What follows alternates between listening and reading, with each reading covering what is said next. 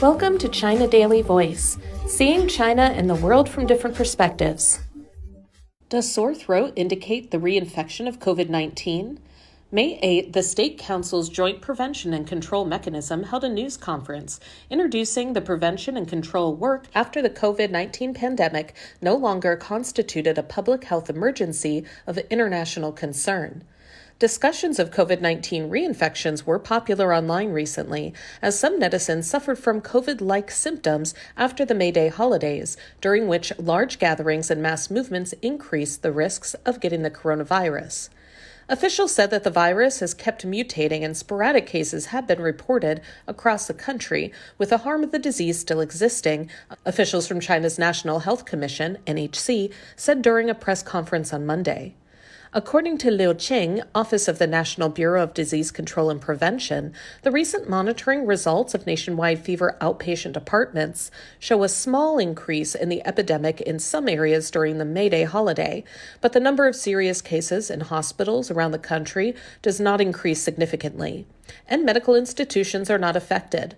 Overall, there are sporadic outbreaks of scattered infections and no large scale epidemic nationwide. According to Chen Zhao, a researcher from the Chinese Center for Disease Control and Prevention, with China increasing its foreign exchanges, the composition of the main epidemic strains of the COVID 19 in China is increasingly affected by international influences. The XBB variants account for 97.5% of all imported cases in late April, which is close to the global proportion. According to the Chinese Center for Disease Control and Prevention, the highly transmissible XBB variant has become the dominant strain on the mainland, with its percentage among total COVID 19 infections rising from 0.2 in mid February to 74.4 in April. According to Chen during the Monday briefing, the XBB variants have stronger transmissibility and immune escapability than the earlier prevalent Omicron variants, but with no significant change in their pathogenicity. Wang Guiqiang, director of the Department of Infectious Diseases of Peking University First Hospital, said there are many reasons for sore throat, including COVID 19, flu, bacterial infections, so they should be treated differently. The clinical manifestations of a secondary COVID 19 infection and XBB variant infection are similar at present. It is a necessity to maintain personal hygiene, including wearing a mask to avoid or reduce the risk of further transmission. Pen Hongying, director of the Department of Infection at Zhejiang Provincial People's Hospital, said that it has been found in clinical practice that patients with secondary infection of COVID 19 generally have milder symptoms and fewer cases of significant sore throat. If the patient does not develop a fever, then the patient is indicated as asymptomatic or mild.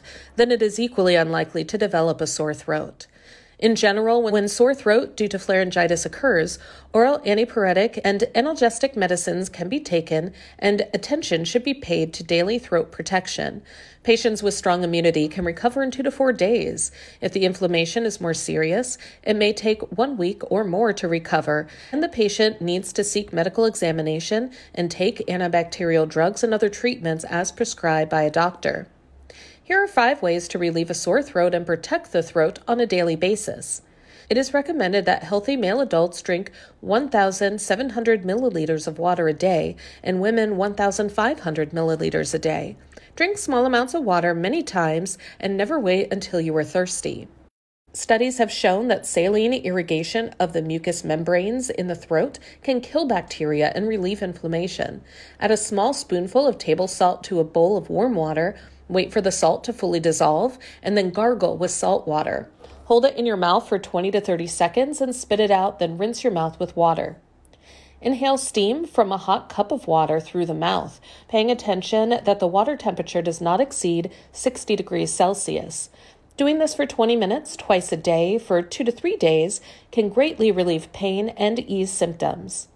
When taking throat lozenge, make sure it is contained in the base of the tongue near the throat. Do not chew or swallow directly, and avoid drinking a lot of water within half an hour. It should be noted that most of the lozenges contain iodine, which can have a good inhibitory effect on bacteria. They should be taken under the guidance of a doctor. Avoid frequent exertion of throat clearing as it may cause edema of throat mucosa, acute and chronic pharyngitis, and other problems. That's all for today. This is Stephanie, and for more news and analysis, buy the paper. Until next time.